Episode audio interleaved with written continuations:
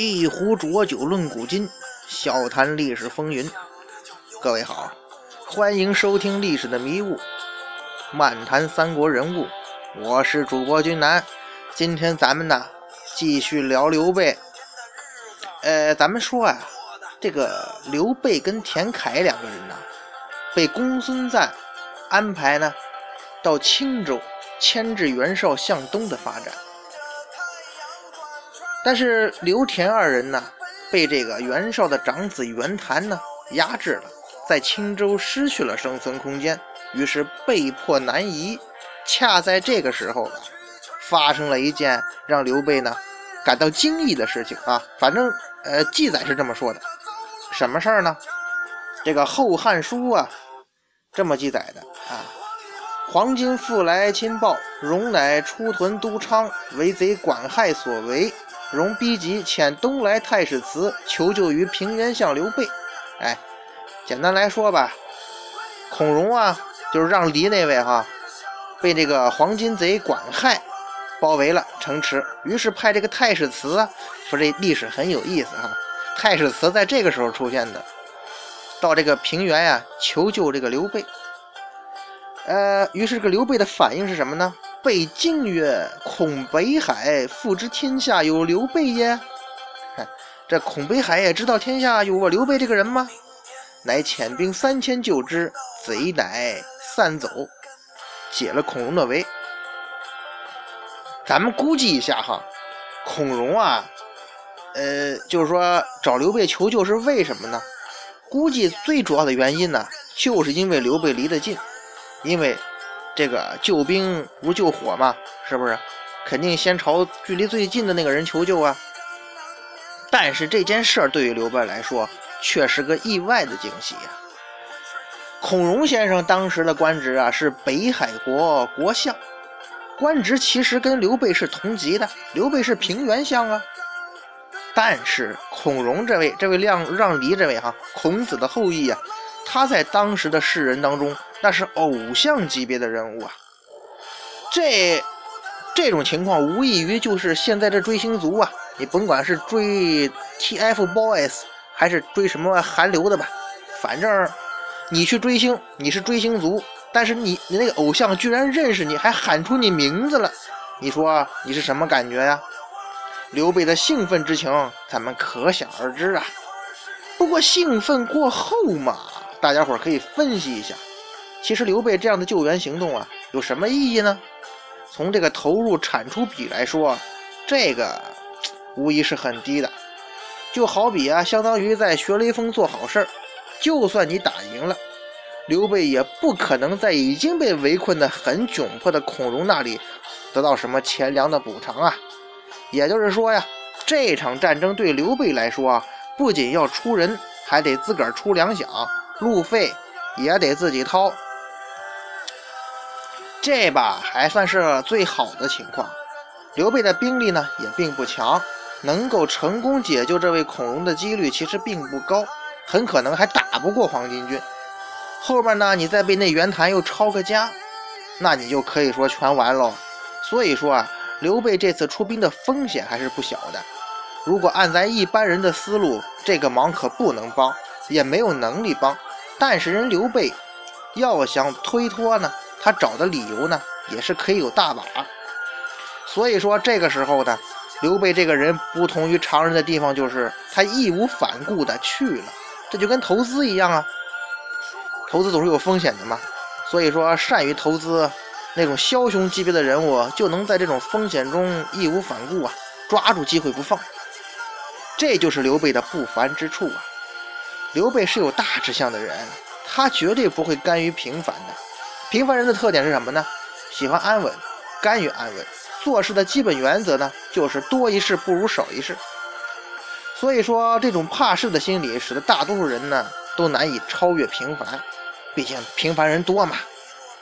所以说，对于像刘备他们这样的人来说呀，这些麻烦事反而就是机遇了，是他们迈向成功的阶梯。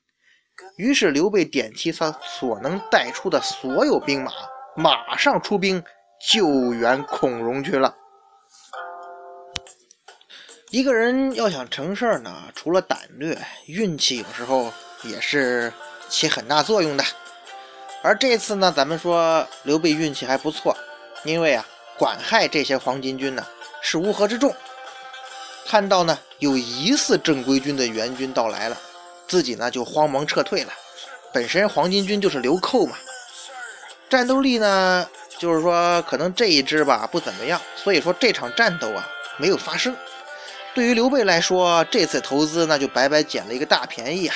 起码孔融对他是感激涕零啊，自己呢也因为此事名声大振呐，并且呢可以这么说，这事儿为他将来能够入主徐州啊埋下了伏笔。不久之后啊，又有人向刘备发来这个求救信号，这个有了有了孔融这件事做例子吗？这次来了个更大的金主，就是徐州牧陶谦。哎，关于陶谦与曹操的恩怨呢，咱们讲曹操的时候呢，已经提过了，咱就不再细说了。当时的军阀混战呢，其实大约可以分成两大派。呃，这个袁绍、曹操、刘表算是一派，袁术、公孙瓒、陶谦算是另一派。呃，这个我们是呃，凭什么这么说呢？这个《三国志》啊，《魏书武帝纪》记载啊。袁术与邵有西，术求援于公孙瓒，瓒使刘备屯高唐，这个荆屯平原，陶谦屯发谦，以逼邵。太祖与邵会稽，皆破之。咱还是那句话，不用理会文言的意思啊。其实啊，讲的就是这个三国军阀混战结盟的开端。可能大家伙儿啊，对这段历史呢，不是太在意。就是说，在三国早期的这些军阀混战时候啊，曾经形成过这么两大阵营。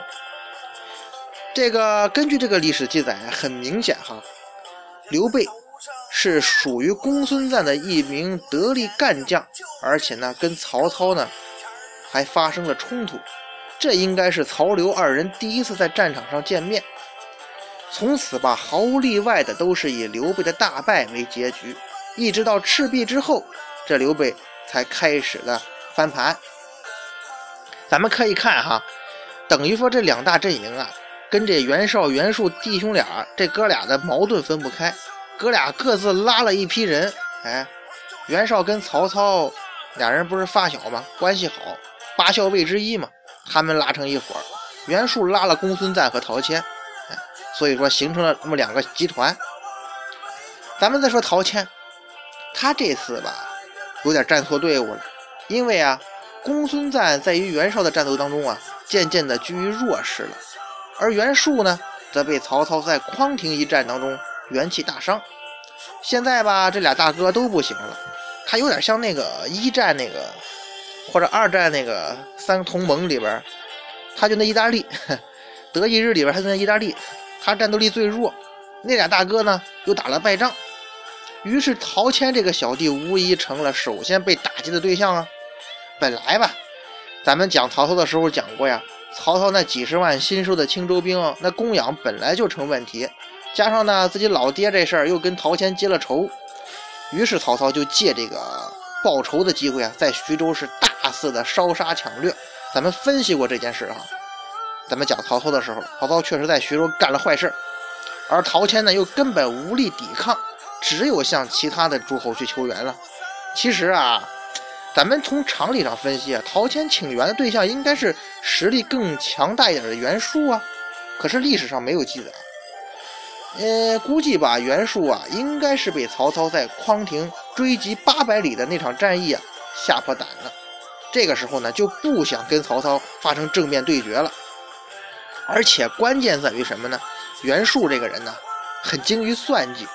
可能吧，就像咱们这个时候跟刘备做一个对比哈，刘备救孔融那是冒着风险，而且没有回报；袁术这个时候救陶谦呢，他就算计吧，这个既没有什么回报，陶谦也没有提什么承诺，而且对手又是自己不愿、不太愿意对付的，刚刚打败自己的曹操，所以呢，好处不大，袁术就不愿意出兵，所以也注定啊，性格决定命运嘛。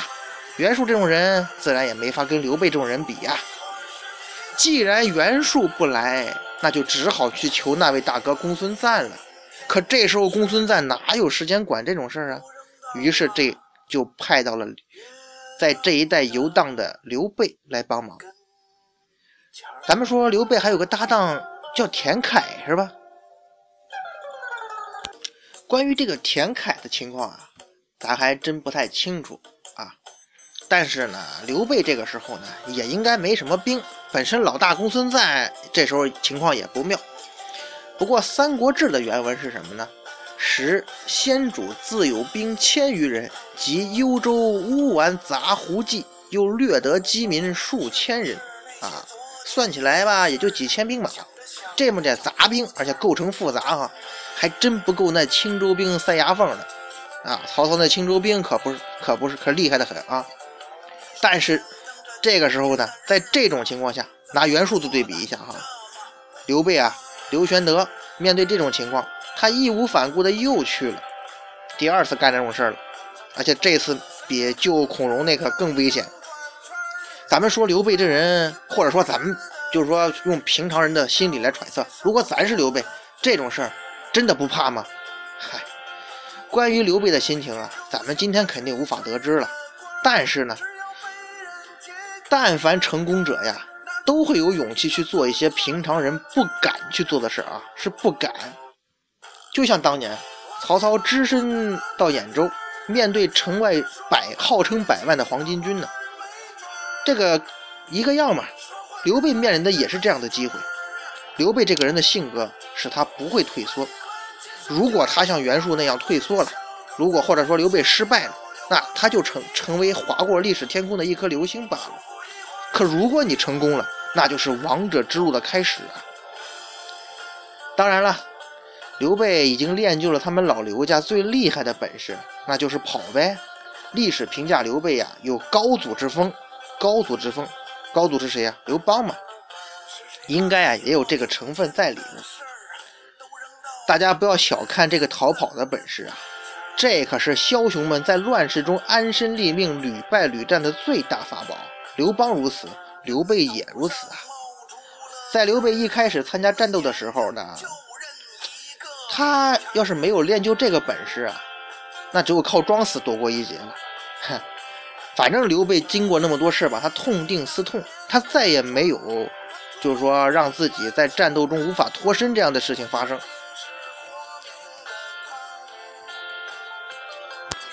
咱们说呀，有勇气的人。还是会受到上天的眷顾的。刘备来到徐州之后，跟孔融那一样，也没有发生预想中的惨烈战役。刘备的勇气得到回报了，因为啊，曹操居然自己退兵了。曹操退兵的原因呢，咱们前面讲曹操的时候也讲过，因为呢后院起火了，曹操自身难保，匆忙的回去料理自己那边的事情去了。虽然说没有经过什么大的战斗，但是刘备这时候。仍然，他是救援徐州的英雄啊！刘备的勇气以及表现出来的领导气质、个人魅力，深深打动了那位陶谦。陶谦就拨了四千的丹阳兵啊，到刘备的麾下，并且对刘备做出挽留的姿态。在这样的情况下呢，刘玄德做出一个抉择，那就是跳槽，改换了门庭，让田凯一个人回了青州，刘备则留下成了陶谦的人。而且陶谦呢，对刘备也不薄啊，马上上表请封刘备为豫州刺史，屯兵小沛。不久之后啊，陶谦呢连病带怕，一命呜呼了。临死之前呢，还希望刘备能够接替自己的位置，这就是三让徐州的故事吧？这个还真有来历，《三国志》记载呀，谦病笃，谓别驾糜竺曰：“非刘备不能安此州也。”于是糜竺带人遵陶谦的遗愿，到了小沛，请刘备出任徐州牧。但是刘备呢，一口回绝了。这就是在《三国演义》中被演绎成三让徐州的故事的原型。虽然说《三国演义》有艺术创作的成分，但是大概意思还真差不多。这个温良恭俭让啊，那是咱们国家一直提倡的传统美德，对吧？呃，刘备的让呢，又被让他成为传统美德中的典型。咱们现在需要讨论的一个问题哈，刘备在有新机会的时候，可以毫不犹豫的背主跳槽吗？那为什么在徐州牧的巨大诱惑面前选择了退让呢？还有啊，这陶谦为什么这么慷慨？他真的是被刘备的个人魅力和高尚品德所折服了吗？那位尧舜禹则贤继承的远古神话，在这一刻真的要成为现实了吗？咱们呢，先说刘备的背叛这个话题啊。很多人说嘛，其实刘备才是三国中那个什么多姓家奴。他这次吧，就是说，呃，算是是背叛了公孙瓒吧。但是毕竟公孙瓒跟陶谦也算是有同盟关系嘛，可以看作是跳槽。说是背叛吧，好像不那么彻底。背叛你应该是反目为敌嘛。啊，不知道我这么理解会不会有人认同哈？咱们先抛开这个哈。其实刘备的一生啊，都是在投奔、在背叛的轨迹当中运行的。他的目的就是当老大，所以说才会有很多人把他与吕布是相提并论，认为刘备才是卖主求荣的典型。只是《三国演义》一直在刻画他、掩饰他。其实啊，就像我前面说的，我更愿意认为刘备的行为只是跳槽，而不是背叛，觉得这样会更恰当一点。哎，咱就拿这次来说吧。刘备确实是受到了公孙瓒的提拔，得到公孙瓒的恩惠，但是实际上他们也是互利互惠的呀。从这个社会关系来说嘛，排除亲属关系，不可能存在说一方一直得利，一方一直吃亏，那是黑煤窑，是不是？只有互惠的关系才能长久啊。公孙瓒给了刘备高官厚禄，给了他机会，那刘备同样也很卖力。他冲锋陷阵，身先士卒，也是给公孙瓒立下汗马功劳的。他俩人关系有点像现在社会打工，那公司给了你机会，并不代表你取得的所有成绩全部都是公司给的呀。你给公司也创造了价值啊，自己也得到了报酬和机会。但是当有更好的机待遇、更好的机会，那新公司的职位给你摆的时候，大家也不一定非要对原来公司效忠嘛。跳槽对于现代社会已经是大家习以为常的事儿了。那么有人说了，那毕竟是古代呀，跟现在价值观、社会观不一样啊。可是刘备这个人呢，他跟吕布最大的不同在于什么呢？吕布这个人，他的跳槽，他是喜欢落井下石，背后捅刀子，他都是拿旧主的人头作为自己向新主人邀功的砝码，这就是在挑战人类道德底线了。不管你的那个理由啊有多么的冠冕堂皇，这样做啊那肯定是令人不齿，为人们所唾弃呀。刘备是怎么做的呢？他每次都是默默离开，基本上不会对教主，就是旧主哈造成任何伤害，大家属于和平分手。他年再相见还能说得上话，属于这种分手。所以说刘备是背叛，实在是对他有点不公平。咱们传统的历史观喜欢两极分化嘛。对于刘备，其实啊，如果咱们是刘备啊，他做出来的其实都是正常人会做的抉择，呃，没有什么可耻的。但是呢，当然也称不上高尚。以前呢，咱们看到过一种观点，就是说一直在为刘备辩护，把刘备呢捧成这个道德楷模了。比方说呢，关于刘备离开公孙瓒这一段。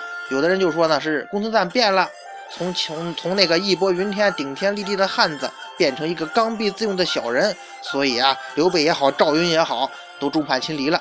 大家离开他，是他咎由自取。哎，其实啊，这也是一种那个比较主流的历史观，呃，就是说，呃，就是说很极端，呃，这个人吧。他是不存在性格突变、突然变坏的可能性的，人肯定是会变，这不假哈。其实公孙瓒最大的错误是什么呢？很简单，就是他失败了。公孙瓒的失败固然与他的性格有关，但是呢，肯定不是他变坏造成的啊。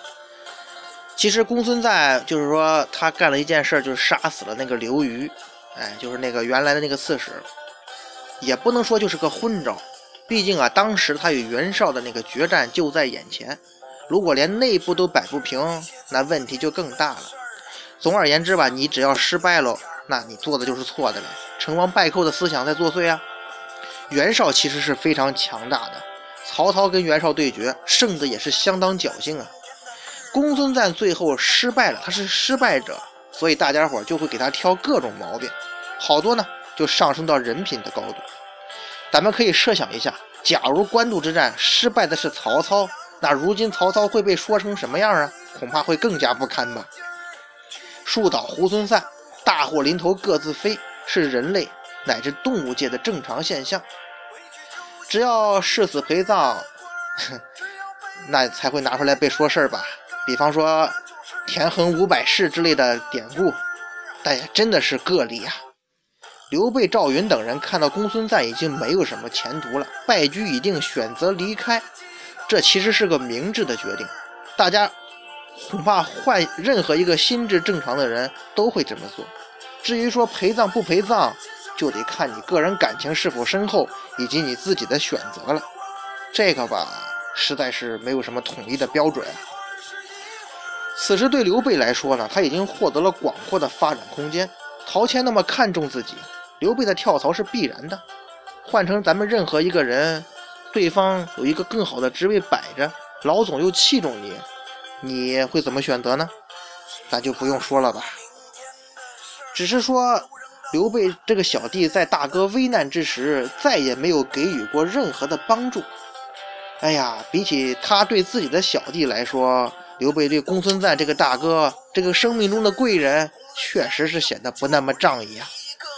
说完了刘备的动机，咱们不妨再想想陶谦的动机，他为什么看中刘备啊？当然了，刘备这人吧，确实有个人魅力。咱们从他救孔融、救陶谦，再跟那个公孙瓒和袁术对比一下，是不是？咱们前面也说过了。但是这肯定不是最重要的嘛，你不能说那人有魅力，我就对吧？这这个政治军事跟这个个人关系毕竟是两码事嘛。陶谦能混到当时的诸侯之一，他绝对也不是省油的灯啊。如果在和平时期，这刘备个人魅力再多，这个能力再出色，恐怕陶谦也不会把这个周穆的位置拱手相让啊。起码要传给儿子嘛。但是呢，当时是非常时期啊，徐州吧又是个四战之地。到处都是虎视眈眈的敌人，都比自己强，而自己几个儿子呢，又实在能力有限。陶谦是个冷静的人呢，把这个位置传给自己儿子，那就是把他们往火坑里推呀。参见后边刘表。现在陶谦自个儿都有点力不从心了。咱们可以推想一下啊，如果你是陶谦，那肯定是想找一个合适的继承人呢，起码要保住自己陶家的地位啊。结果不成想啊，又惹来一个大祸。他不是巴结曹操，最后曹嵩死了。不管这件事儿哈，曹嵩之死，陶谦是无心之过还是有意为之，反正他跟曹操的仇那是化解不了了。而且几仗打下来吧，陶谦发现曹操兵力之强横是他事先没有遇到的，打不过人家，而且自己身体呢又去日无多了。这时候他肯定深深担忧自己家族的存亡啊，起码自己几个儿子肯定是无法主持大局啊。他们可能连自己的生命都无法保证，怎么办？这时候送上门来一个刘玄德，哎，这人是再合适不过的人选了。虽然说刘备的是这个时候声望还不足，但是他表现出的领导能力、军政能力那十分出众啊，恐怕只有靠他自己的家族这徐州才可能有一线生机呀。于是陶谦又给兵又封官，目的呢？就是牢牢地抓住这位刘备。如果咱们呃放到一个高的、更高的角度来看呢，当时的徐州是一个乱局啊。这时候乱局需要一位强力的人出来主持，而徐州本地呢又找不到有这个能力，而且呢关键是愿意出来担当重任的人。关于陶谦的两个儿子呀，史书上没有记载他们当时的反应，就是让徐州这事儿啊。但是估计呢，陶谦都这么干了，那俩儿子肯定也是那种胸无大志，或者说主要是本身没什么出色能力的那种人，所以他们都没有什么争权的实际行动。糜竺这边呢劝不动刘备，所以找了不少的说客来说服刘备。在史书上有明确记载的呀，主要是俩人，一个呢是前面刘备就那孔融，另一位叫陈登。陈登字元龙，下邳怀浦人，就是今天的江苏涟水。这个人呢，为人爽朗，性格沈静，智谋过人。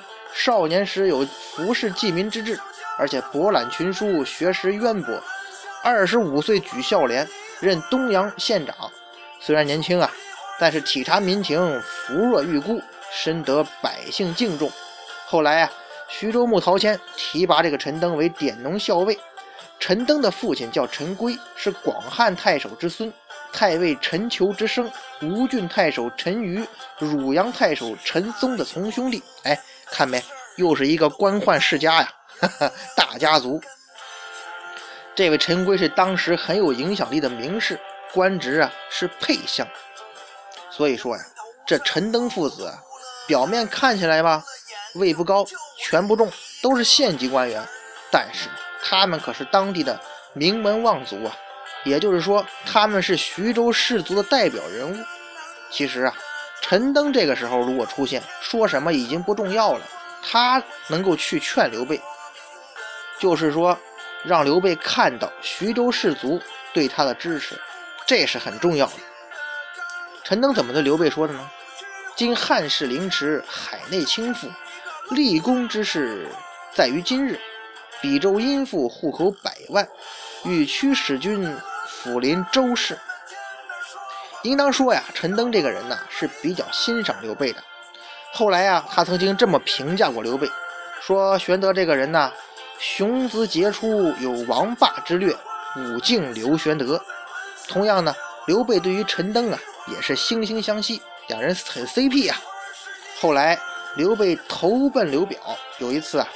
刘备、许四和刘表三人在一起共论天下之事。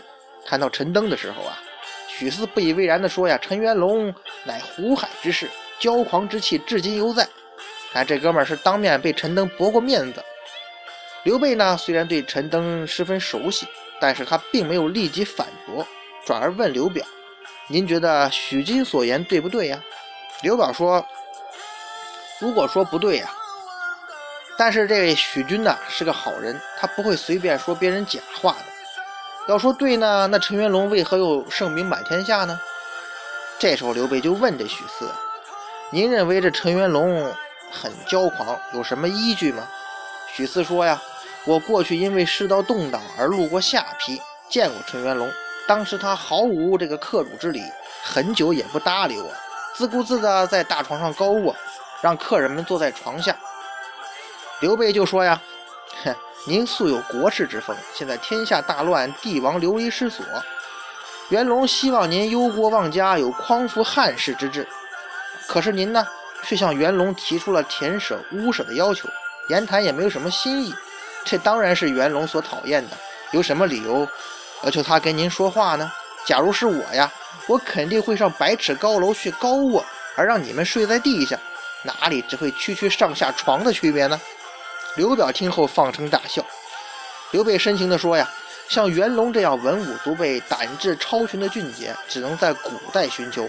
当今芸芸众生，恐怕很难有人望其项背了。”这也是相当肉麻的评价，咱不得不说。只可惜呀，这一对好基友吧，有缘无分，最终没有走到一起，没能成为君臣。